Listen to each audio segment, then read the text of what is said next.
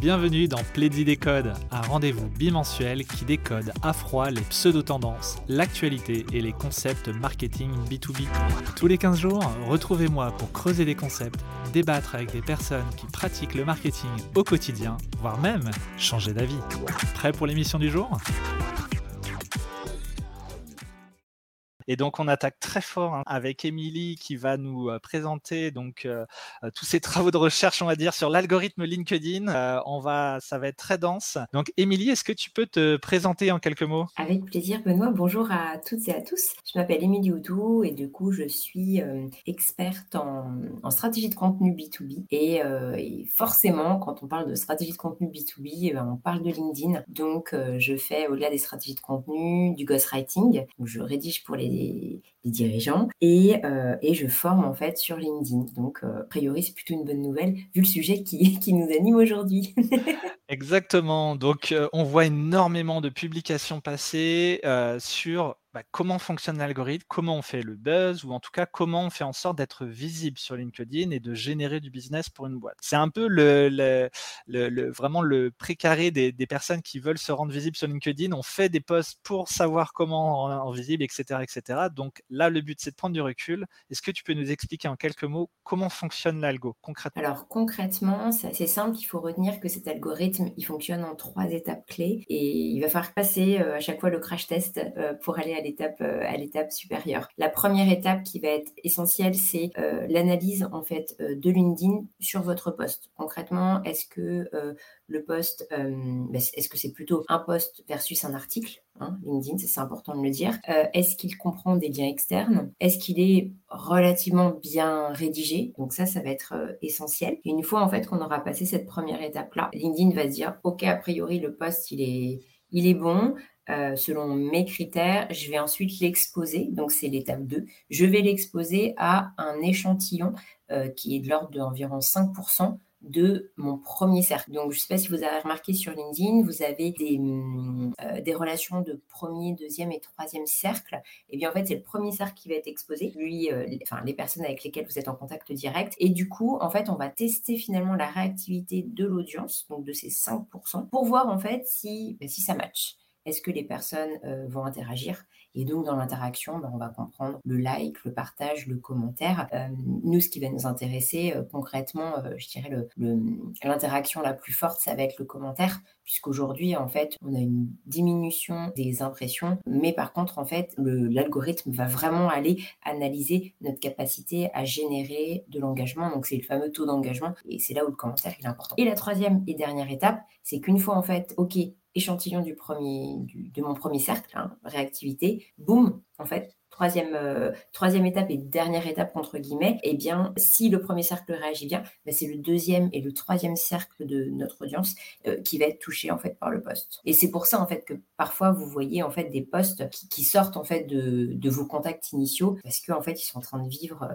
cette, cette, vie en mode cercle concentrique et plus on réagit, bah, plus en fait l'algo va, va pousser en fait le poste. Ok, du coup, est-ce qu'il y a une corrélation entre notre nombre de contacts et la diffusion de notre publication? Bah aujourd'hui, euh, aujourd'hui non, plus vraiment. Enfin, c'est pour ça en fait que euh, euh, tu, c'est pour ça que tu as des postes quand on dit des postes qui partent viraux. Ben, en fait, certaines personnes peuvent, peuvent, avoir 1000 contacts en fait sur LinkedIn et avoir un poste qui va faire 100 000, 200 000, 300 000 vues, etc.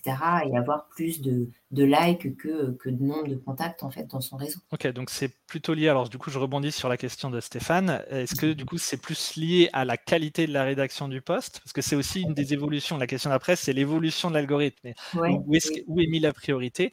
Est-ce qu'aujourd'hui, c'est plutôt priorité à la, qualité de la rédaction? Et qu'est-ce que ça veut dire à une publication bien rédigée? Bien rédigé pour LinkedIn, euh, c'est un poste qui va être bien rédigé en fonction des exigences de LinkedIn et des exigences de, euh, la cible qu'on adresse. En l'occurrence, le copywriting sur LinkedIn, euh, donc le copywriting, c'est la manière de rédiger sur LinkedIn, par exemple, bah, peut, peut, se permettre de commencer une phrase par un et. Euh, contrairement à ce qu'on nous a appris à l'école. Donc en gros, un poste bien, bien rédigé sur LinkedIn, c'est un poste qui n'est pas forcément rédigé de manière littéraire, euh, avec des codes spécifiques. Et globalement, ce qu'on va retrouver quand on analyse l'anatomie d'un poste, c'est euh, une accroche. Globalement, on dit que l'accroche, c'est ce qu'on va voir au-dessus, les 3-4 lignes en fonction de si on est sur PC ou sur mobile, c'est 3 à 4 lignes en fait qui va être au-dessus. Vous savez qu'on va voir c'est euh, au-dessus du voir plus. Donc ça c'est l'accroche. Globalement, il faut que l'accroche euh, globalement elle fasse 70% du job. Euh, on n'est pas en mode teasing. Hein. L'idée c'est vraiment de donner l'idée forte dès le début. Ensuite, on va avoir un développement dans le poste et ensuite on va avoir une conclusion qui est soit sous, sous, la forme d'une morale, soit d'un CTA, d'un appel à l'action, etc. pour interagir avec l'audience. Et après, on peut avoir plein de types de postes là-dessus. Mais voilà en fait comment on va structurer un poste compliqué de répondre. Un poste bien rédigé, bah, c'est aussi euh, le lien avec euh, voilà, euh, les, points de douleur de ta cible, comment tu vas structurer une stratégie qui permet de, répondre en fait à des besoins que tu as identifiés sur le marché. Donc il y a ça aussi, cet élément-là qui constitue la qualité d'un bon poste. Et du coup, ça, ça me permet de rebondir. Une des évolutions de l'algo qui est pointée du, doigt, c'est la, la, mise en avant des profils experts. Mais du coup, c'est ce que tu es en train de décrire. C'est il faut qu'il y ait une adéquation entre la publication et notre audience au final. Comment ça se passe concrètement euh, avec l'algo? Concrètement, c'est vrai qu'au mois de juin, les, communications LinkedIn, c'était euh, grosso modo, euh, l'audience a explosé sur les deux dernières années. On a plus de contenu, mais on a du contenu qui tend à être de plus en plus personnel, en mode storytelling ou parfois des posts qui font pleurer dans les chaumières, disons-le comme ça. Euh, et c'est vrai que ce sont eux qui font le plus de reach, le plus d'impression, et ça fait l'effet boule de neige dont on parlait tout à l'heure. LinkedIn veut réinstaurer de la qualité et valoriser en effet les postes d'expertise. Ça veut dire quoi? Euh, ça veut dire que déjà, en fait, LinkedIn nous dit qu'il va aller euh, s'attacher à ce que le sujet dont on parle, par exemple la stratégie de contenu, il va aller s'assurer que moi je suis légitime et je suis experte en stratégie de contenu. Je ne vais pas aller prendre la parole sur des sujets euh, je sais pas, comme euh, l'affiliation, euh, sur lequel en fait je suis pas légitime. Donc l'algorithme nous dit, ok, là, on va faire attention à, au message que diffuse une personne et l'adéquation entre le message et le profil. Ça, c'est hyper important. Et, et le deuxième élément, c'est de se dire aussi qu'il va quand même revaloriser en fait dans un fil d'actualité les postes plus d'expertise et un petit peu, un petit peu moins euh, story télé, etc., qui vont plus être en lien avec euh, des enjeux personnels. Et du coup, donc ça, c'est une tendance, on le voit. Alors après, on va creuser. Il y a Project un peu. Là, on voit qu'ils sont en train de recentrer. C'est quand même, euh, on a l'impression que LinkedIn est aussi dans la réaction de ce qui se passe sur LinkedIn. C'est-à-dire qu'une fois que tout le monde a un peu compris comment fonctionnait l'algo, derrière, on triche, entre guillemets, et du coup, ils essayent de corriger. Donc du coup, si on se projette un peu, qu'est-ce qu'on peut imaginer se passer dans les euh, mois qui arrivent, années qui viennent? Bah, Selon moi, alors là, on a un public en, fait euh, d'entrepreneurs ou de responsables communication, etc. Euh, si, si vous avez mon âge et plus, vous vous rappelez peut-être de, Facebook entre 2010 et 2013. les fameuses pages Facebook, pages entreprises, on va dire ça. Et vous vous rappelez, en fait, au début, on avait un reach qui était assez important. Euh, quand on publiait depuis les pages. Euh, et puis, bah, il y a eu un nouvel algorithme de Facebook, si je ne dis pas de bêtises, c'était le EdgeRank, et ça a basculé. Et du coup, pour toucher même les gens qui étaient abonnés sur notre page, bah, il fallait qu'on sponsorise. Donc pour moi, en fait, il y a une évolution LinkedIn sur les pages entreprises, à mon avis, à terme. Déjà qu'en fait, les pages entreprises n'ont pas des posts de ces pages, n'ont pas une visibilité, un reach énorme. À mon avis, demain, peut-être pas dès 2024, mais à terme, on va devoir sponsoriser encore plus en fait les, les posts des pages entreprises pour être vu de, euh, de nos abonnés. Donc ça, à mon avis, c'est un, élément qui est clé. Un autre élément qui est clé, c'est que de toute façon, il faut qu'on conserve la qualité et que l'audience euh, de LinkedIn qui commence à dire oui, ça se Facebookise, etc., il faut quand même en fait les fidéliser, leur donner envie. Comme mon avis, les postes d'expertise seront toujours, euh, toujours une légitimité là-dessus. Et le troisième élément, c'est la typologie de format. Euh, puisque euh, euh, les vidéos, notamment sur les pages entreprises, commencent, à prendre de l'ampleur. Et puis le dernier élément, tu vois, j'y pense en, parlant, mais c'est l'IA. Vous avez dû le voir en fait sur les profils en anglais. Moi, bah, je suis en français, je l'ai pas forcément testé, mais je l'ai vu à de nombreuses reprises. En effet, maintenant, en fait, LinkedIn va nous aider à structurer, à améliorer nos contenus, donc que ce soit sur euh, l'optimisation de nos profils, les taglines, etc., mais également sur nos structurations de postes avec, euh, avec son outil d'IA interne. Donc voilà, à mon avis, quatre gros éléments qui vont un peu bousculer les choses. D'ailleurs, l'IA est en natif sur certains profils, j'ai l'impression, parce que moi je ne l'ai pas, mais Adeline, notre CMO, l'avait hier sur son profil. Donc comme quoi, il, y a des, privilégiés. Et c'est probablement les profils en fait en langue anglaise qui sont privilégiés là-dessus. Donc affaire à suivre. Je vais rebondir sur ton avant-dernier point sur la, la, structure et le type de contenu. Est-ce que l'image concrètement fait que l'on passe plus de temps sur la publication ou l'image en tant que telle est utilisée comme critère dans l'algo? En fait, une image, qu'est-ce que ça fait sur un fil d'actualité? Si c'est une image qui est percutante, ça fait un effet de stop scroll. On s'arrête en fait, boum. C'est comme une bonne accroche une bonne accroche, elle nous interpelle, boum, on s'arrête. Euh, donc déjà, en fait, il y a cet aspect-là. C'est-à-dire que là, en fait, euh, ce qu'on va faire avec euh, un poste qui va être donc texte plus visuel, globalement, c'est on va générer de l'attention. Et l'algorithme, en fait, quand il va vous exposer, vous savez, en, en étape 2 de son crash test, il va aller voir, en fait, l'interaction. Et si, en fait, il voit que finalement, ce poste-là, avec une belle image, interpelle, bah, il n'est pas bête en fait. En effet, il va, le renouveler, vous le repousser en fait dans, d'autres fils d'actualité.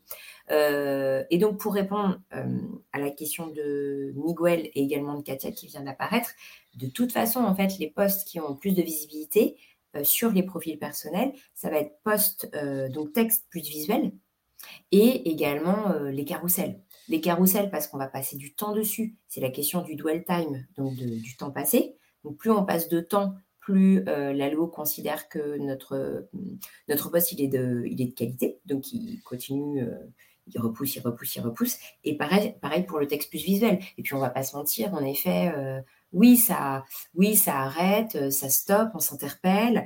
Et puis quand on produit des posts storytelling, où on va raconter un défi, un échec, une réussite, etc. bon, bah, les gens adorent voir nos têtes aussi. Donc oui. Tout à fait.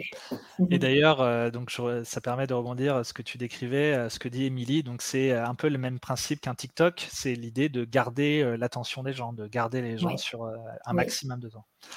Émilie, du coup, ouais, c'est la question du dwell time, donc le fameux, le fameux temps passé. De toute façon, en fait, le business model de LinkedIn, c'est de, enfin, euh, on est sur une logique de rétention, donc il faut que les gens restent sur la plateforme pour leur pousser de la publicité, etc. Donc euh, on est là. On joue le jeu de l'algo. Euh, alors du coup, ça me permet d'enchaîner également sur cette notion de timing. Tu as parlé tout à l'heure de cercle concentrique.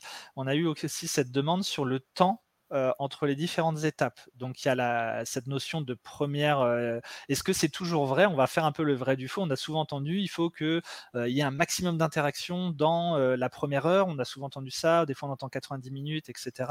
Et du coup, bah, comment ça se passe au niveau des étapes? Comment ça se passe? Est-ce que tout ça c'est chiffré? Ouais, on n'a pas forcément de, de chiffres là-dessus, Perrine, sur la, comment dire, la durée de chaque étape. Euh, en tous les cas, euh, en effet, on se dit que tout va se passer sur les 90 premières minutes. En effet, on parle de une heure, mais ce serait plutôt en fait les 90 premières minutes sur lesquelles, en effet, euh, c'est vraiment l'étape 2 en fait qui va, être cruciale. je ne sais pas si vous avez remarqué, parfois vous allez sur, votre, sur votre LinkedIn, que ce soit sur votre appli mobile ou sur votre PC, et en fait, il y a un poste en qui est bloqué en première ligne et on le voit tout le temps.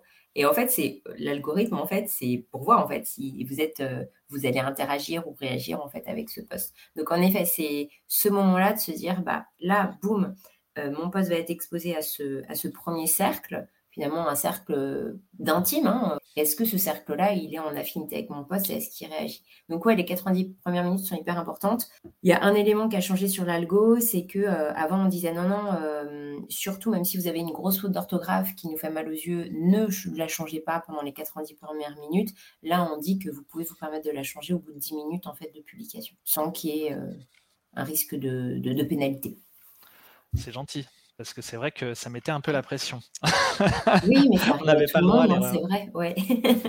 la, petite coquille qui fait mal aux yeux, qu'on ne peut pas changer sur les, le vrai du faux. Autre chose qu'on entend euh, beaucoup, c'est sur le rythme de publication. Et donc, quel est le rythme parfait? Quel est le lien entre, bah voilà, on parle de régularité, est-ce qu'il y a un temps en fait, on doit attendre une fois qu'on a fait une bonne publication? Est-ce qu'on va pas cannibaliser? Elles vont pas se cannibaliser entre elles? Alors déjà, la question de la cannibalisation. Alors, elle est importante, euh, cette question de cannibalisation, parce qu'on dit qu'il euh, ne faut, pas publier. Euh, mais alors ça, vous voyez, c'est des grands principes parce qu'on a des gens qui publient plusieurs fois par jour. Mais globalement, on dit que ne faites pas de nouvelles publications 18 heures. En gros, laissez 18 heures entre deux postes. Ça, c'est ce qu'il faut retenir. Mais ça, ça serait plutôt sur des logiques de profil personnel. Puisque profil personnel, on dit publier deux à trois fois par semaine. Mais l'algorithme pour les pages d'entreprise, il est beaucoup plus gourmand. Et, il, nous demande en fait un rythme de publi idéal. Sur la page entreprise, on dit, on dit 5 posts par semaine. Vous voyez? Donc ça veut dire un post par jour. Ne prenez pas peur. ouais, ça fait beaucoup. c'est énorme, hein, un poste par jour, c'est énorme. Il faut avoir euh, de la ressource euh, financière, humaine, etc. Et puis aussi en contenu. Hein, euh, toutes les entreprises n'ont pas non plus de quoi tenir un poste par jour. Mais dans l'idéal, ouais, ça serait ça, cinq postes par jour. moi, ce que je dis à mes clients, c'est que déjà deux postes par semaine, avec deux postes par semaine sur des formats assez engageants comme le carrousel, si toutefois le carrousel est bien structuré, eh bien, on arrive à avoir euh, vraiment de bonnes performances. Moi, j'ai fait des plus 30, plus 30% euh, d'abonnés à des pages entreprises en publiant deux fois par semaine, mais avec une stratégie de contenu spécifique sur les points de douleur de la cible, avec des formats spécifiques comme notamment le carrousel, etc. Les uns à la suite des autres, comme si vous chargiez les dernières photos de votre séminaire d'entreprise. Un carrousel, c'est vraiment euh, des images carrées qui se suivent et euh, enfin par exemple sur Canva vous allez télécharger ça se suit mais évidemment en fait on va slider sur LinkedIn donc euh, donc sur la droite sur la régularité je rebondis également donc tu ça va me faire une belle transition également donc si on dit deux par semaine ça fait aller une dizaine par mois, grosso modo.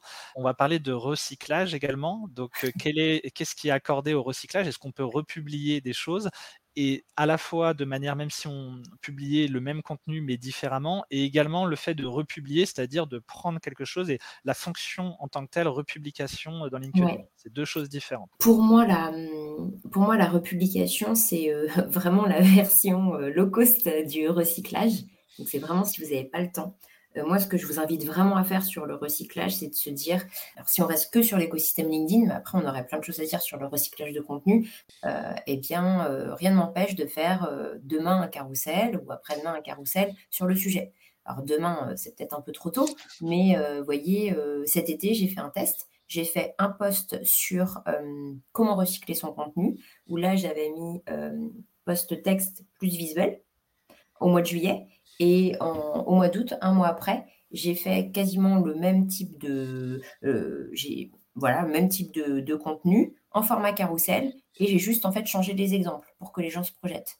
Et, euh, et j'ai eu euh, bah, de meilleures perfs en fait sur le format carrousel puisque c'était un format qui est très pédagogique, voilà. Et, et, voilà, donc tout, tout en fait est possible. Soyez malin dans le sens où en effet vous avez plein de formats de contenu à dispo. Donc euh, voilà, varier les plaisirs. Et en effet, vous voyez, enfin, j'en parlais également avec d'autres créateurs de contenu. Euh, euh, un mois, deux mois, trois mois après, en fait, ça marche. Les gens oublient. Enfin, déjà d'une, toute votre audience ne voit pas forcément tout votre contenu, donc soyons à l'aise là-dessus. Il n'y a pas de risque en fait de, de, de, saouler ou de fatiguer votre audience. et puis, et puis qu'en effet, en fait, on oublie donc, euh, soyons à l'aise. Faisons du recyclage et des tests, du coup. Alors j'ai un petit dernier vrai du faux, euh, c'est sur le ce que l'on met en tant que tel, on va dire dans la publication. Euh, moi je m'étais noté notamment la question du lien dans la est-ce qu'on le met dans la publication ou dans le commentaire? Et j'aimerais bien qu'on rebondisse également sur deux autres questions qui est l'importance du hashtag également, ah combien on en met et ce qu'il faut en mettre, que, bah, les emojis et les hashtags sont toujours conseillés. Donc voilà, lien, emoji, hashtag. Est-ce qu'on peut traiter le sujet, voir ce qu'il en est d'un point de vue algo? Alors, le lien externe, faites vraiment attention. Euh, c'est ce qu'on disait, vous savez, euh, c'était vraiment la première question de Benoît. la première étape du crash test, LinkedIn va analyser s'il y a des liens externes. Donc, euh, soyez sûr que si vous avez un lien externe dans votre publication, donc en natif, vous, allez, vous allez drastiquement baisser votre, votre reach. Donc, ce qu'on conseille, c'est de le mettre en commentaire mais je suis d'accord, et je l'accorde en termes d'expérience euh, utilisateur du X, bah, ça peut être contraignant d'aller regarder en commentaire ce qui se passe. Donc, si vous choisissez en fait de privilégier entre guillemets votre audience, sachez, enfin, donc ça sera mieux de, mettre le lien directement en natif dans votre poste, mais vous risquez d'avoir un reach qui est, plus bas. Premier élément. Deuxième élément, les emojis. Les emojis, il faut utiliser, enfin, ce que je recommande, c'est d'utiliser les emojis plutôt comme des repères de lecture. Euh, donc ça, c'est important. Euh, des repères de lecture et puis aussi dans l'accroche, ça peut être intéressant en fait, puisque parfois il y a des emojis qui peuvent interpeller. Important. C'est vrai qu'en fonction de votre personal branding, donc à titre personnel, et également de votre environnement de marque, bah, il y a des emojis qui peuvent être plus ou moins intéressants. Par exemple, euh, moi, je, me positionne comme la boussole, donc je vais te guider sur ta création de contenu. On va utiliser une boussole, ça a du sens, par exemple. Euh, ou, vous savez, il y a beaucoup d'entreprises de, dans start-up qui vont utiliser les éclairs, la fusée, etc. Bon, voilà. Mais l'idée, c'est d'avoir un emoji. Qu'est-ce que tu dis Je dis, nous, c'est la tornade, parce qu'en fait, c'est le, tunnel, marketing euh, concrètement. Bah, en fait, c'est intéressant, c'est de se dire euh, quel emoji je peux m'approprier en fait pour créer mon écosystème en fait de branding. Euh, voilà, donc ça c'est important. mais c'est toujours pareil, hein, on n'en abuse pas trop. Et les hashtags, j'ai vu pas mal de posts là-dessus moi, ça fait déjà quelques mois que j'ai arrêté d'utiliser les hashtags parce qu'en fait, en faisant pas mal d'études, bah, en fait, le moteur interne de LinkedIn est quand même bien foutu et que l'indexation des différents contenus présents voilà, dans les posts, en fait, il, il, indexe en fait et il aspire en fait les mots-clés, les sujets. Donc en fait, moi, je considère que le moteur interne de LinkedIn est assez bien fait pour euh, ne pas avoir besoin de mettre des hashtags. Malgré tout, il y a des hashtags assez suivis, euh, bah, par exemple, je sais pas, social selling ou sales navigator ou euh, communication marketing digital. Ça peut être intéressant de, de, les mettre, mais je préconiserais toujours de les mettre en fin de poste pour ne pas polluer la, la lecture, parce qu'un hashtag en plein milieu d'un texte, c'est affreux. Et on se limite en termes de, de hashtags. On va sur des hashtags qui sont quand même spécifiques pas généraliste. Voilà, si vous faites un, du storytelling euh, autour, je sais pas, du raconter bien-être ou même du harcèlement, enfin, bon, ça n'a rien de mettre un hashtag, mais par contre, sur euh, euh, votre expertise, ça peut être intéressant. On se limite à 3-4, pas plus. Idem comme les mentions de personnes, 3-4. Enfin, C'était pas une question, mais je le lise comme ça. Alors qu'en fait, il n'y a pas si longtemps, ou alors c'est moi qui vois plus le temps passer, mais on pouvait faire des recherches par hashtag et surtout on pouvait suivre des hashtags et il y avait des publications de gens qu'on ne connaissait pas du tout qui arrivaient parce qu'on suivait ce genre de hashtag. Donc ça évolue quand même très très vite tout ça. Ouais, mais c'est pour ça que bah, ce qui est toujours intéressant, c'est de faire du test and learn. Donc on, est sur euh, le même constat, hein. c'est que l'outil devient tellement intelligent que on peut, se, on peut se permettre de se passer des hashtags pour, pour émerger. Tout à fait. Alors, je vais rebondir sur, euh, sur les stratégies à déployer, puisque voilà, nous, le but, c'est vraiment euh, focus TPE, PME, B2B. Euh, ça mmh. peut faire peur parce que ça bouge vite, parce qu'il faut être régulier, etc.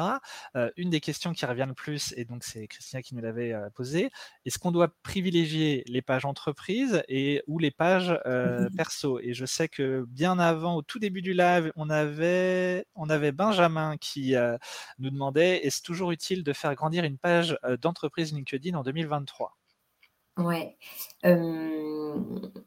alors, oui, c'est toujours utile. C'est important, notamment. Euh, bah, en fait, ça va être encore plus facile, j'ai envie de dire, pour les grosses entreprises, hein, malheureusement. Mais euh, aujourd'hui, il n'y a, que 5% euh, d'un fil d'actualité qui est constitué de posts issus des pages entreprises, versus 95% de posts issus de profils personnels. Je ne veux pas vous faire peur mais ne mettez pas vos œufs, entre guillemets, dans le même panier. Ça veut dire qu'en effet, il faut qu'il y ait une page entreprise qui soit alimentée, c'est ce qu'on disait. Euh, deux fois par semaine, c'est bien. Si vous pouvez aller euh, encore plus loin, bah, c'est top et bravo. Euh, cette page entreprise, de toute façon, c'est une, une vitrine au sens où ça, va être, ça va servir vos enjeux de marque employeur, de, de, de, voilà, de recrutement de nouveaux talents, où là, vous allez vous permettre voilà, de parler de de, l'interne de l'entreprise, de vos valeurs, de vos engagements RSE. C'est aussi important en fait pour vos salariés, vos employés, euh, voilà, parce qu'ils vont, euh, ils vont aussi se sentir valorisés. On va aussi pouvoir parler de différents sujets euh, d'innovation, de side project dans l'entreprise, etc. Et puis aussi, ça va vous générer à terme en fait des leads. Donc, on n'oublie pas cette page entreprise mais on ne se focus pas seulement euh, là-dessus, sinon euh, on n'aura fait que 20-30% euh, du, travail. Donc en fait, ce qui est important, c'est d'avoir une stratégie. alors je vais vous embêter avec des, mots, mais n'ayez pas peur, ces mots barbares, c'est l'employé advocacy. C'est se dire en fait comment je crée finalement un écosystème entre ma page entreprise et mes salariés, et je vais aller embarquer en fait mes salariés dans une logique de prise de parole sur LinkedIn et de faire, entre guillemets, un écosystème et du ping-pong entre la page entreprise et, et, les pages de profil, en fait. Et ce qui est intéressant dans les stratégies d'employé advocacy, bah, d'une, en fait, les facteurs clés de succès de celle-ci, c'est important que je vous, je vous, les donne, c'est de se dire, bah, euh, est-ce qu'on a des profils qui sont matures et qui sont intéressés pour le faire et qui sont déjà présents sur LinkedIn? Euh, Une fois que j'ai fait ça, bah, je vais les former quand même aux bonnes pratiques. Et une fois que j'ai fait ça, je vais pouvoir leur fournir du contenu, euh, pas du contenu pré-mâché, etc., hein, mais du contenu, des idées, des thématiques sur lesquelles ils vont pouvoir, dont ils vont pouvoir s'emparer. Ce qu'on aime bien là-dessus, c'est la stratégie Avenger. Et donc, dans une stratégie Avenger, vous savez, c'est bah, chez les Avengers, chacun a son super pouvoir. Et quand ils arrivent sur euh, le champ de bataille, tous ensemble, en fait, bah, le fait d'exprimer leur super pouvoir, bah, ça va permettre de démultiplier la portée. Et bah, sur LinkedIn, c'est exactement pareil.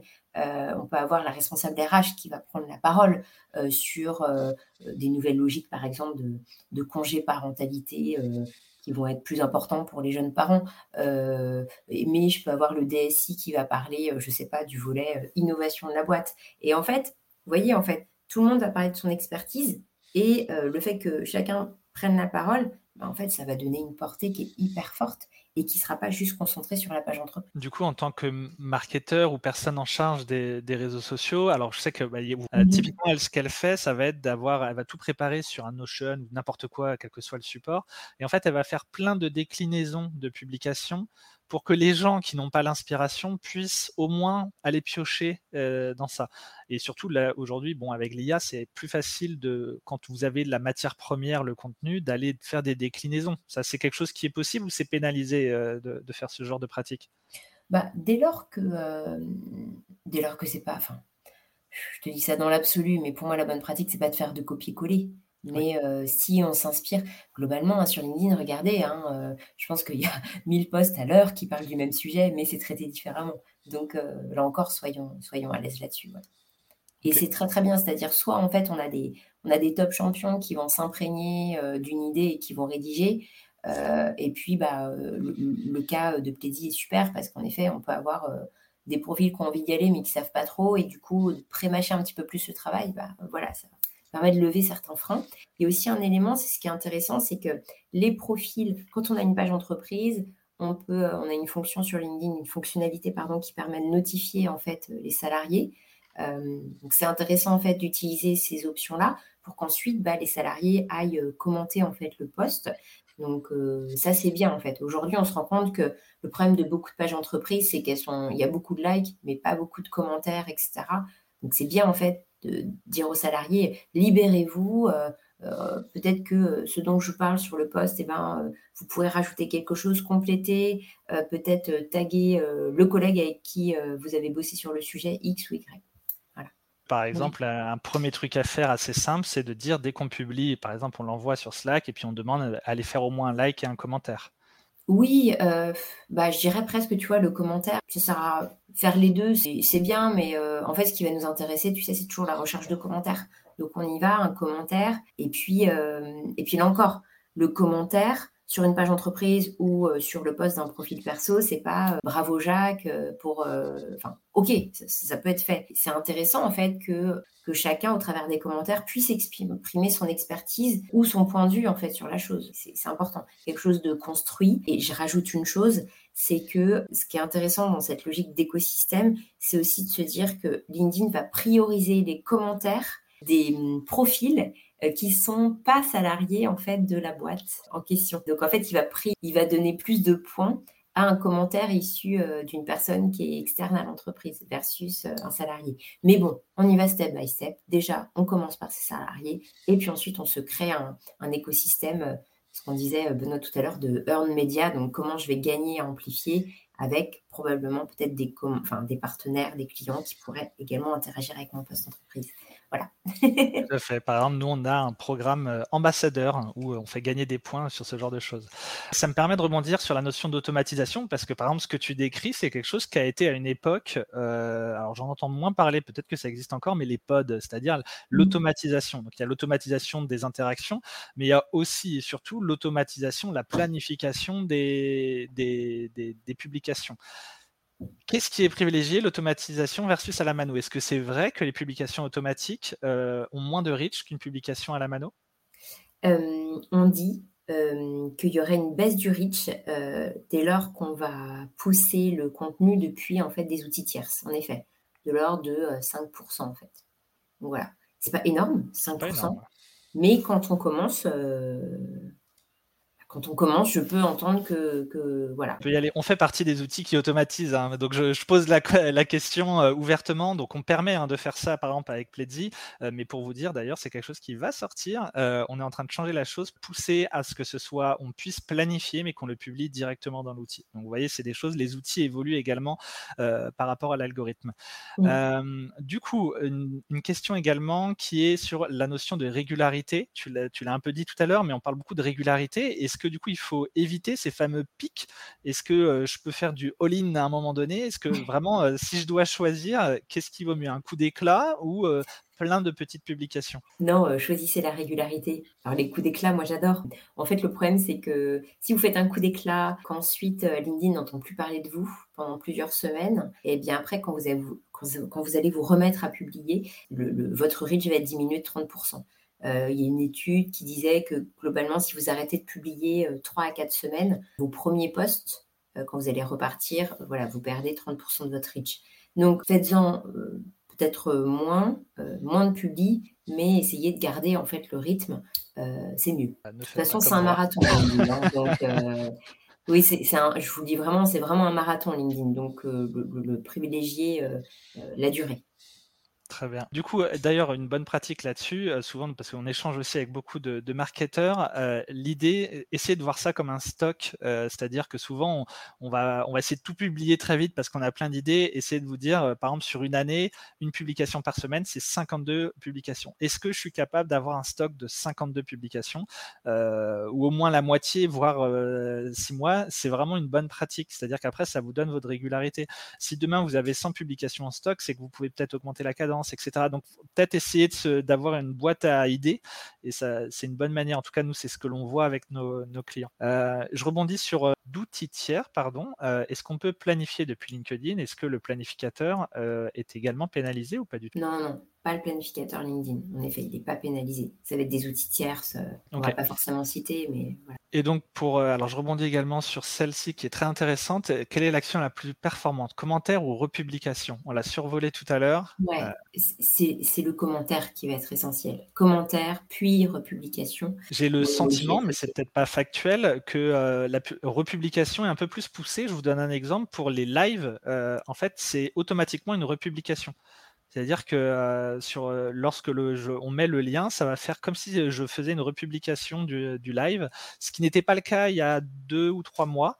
Donc l'aspect visuel n'est pas le même. du coup, j'ai l'impression qu'il pousse un peu plus la republication par rapport à avant. Bah, écoute, c'est vrai que sur les lives, c'est le cas. en fait, republier, c'est comme si vous repoussiez dans votre fil d'actualité la publication initiale. Donc, in fine, bah, ça va redonner en fait de la visibilité à l'entreprise. Mais après, si on veut faire vivre le poste le plus longtemps possible, c'est le commentaire qui prime. Quels sont les indicateurs les plus intéressants aujourd'hui? Euh, ça dépend euh, si tu es en haut de funnel ou bas de funnel. Hein. Euh, là encore, c'est toujours la question des, indicateurs de performance liés aux réseaux sociaux. moi, ce que je vais mesurer, c'est l'évolution de la communauté. Ce que je vais mesurer, c'est le volume d'impression. Ce que je vais mesurer, c'est le taux d'interaction et euh, également taux d'engagement. Ça, pour moi, c'est hyper important. Euh, et après, là, les messageries euh, arrivent en fait dans les pages entreprises. Je ne sais pas si vous avez vu là, ça fait deux, trois semaines que ça commence à bouger. donc, on verra aussi si, par exemple, des outils type messagerie vont nous permettre d'accueillir du lead ou non.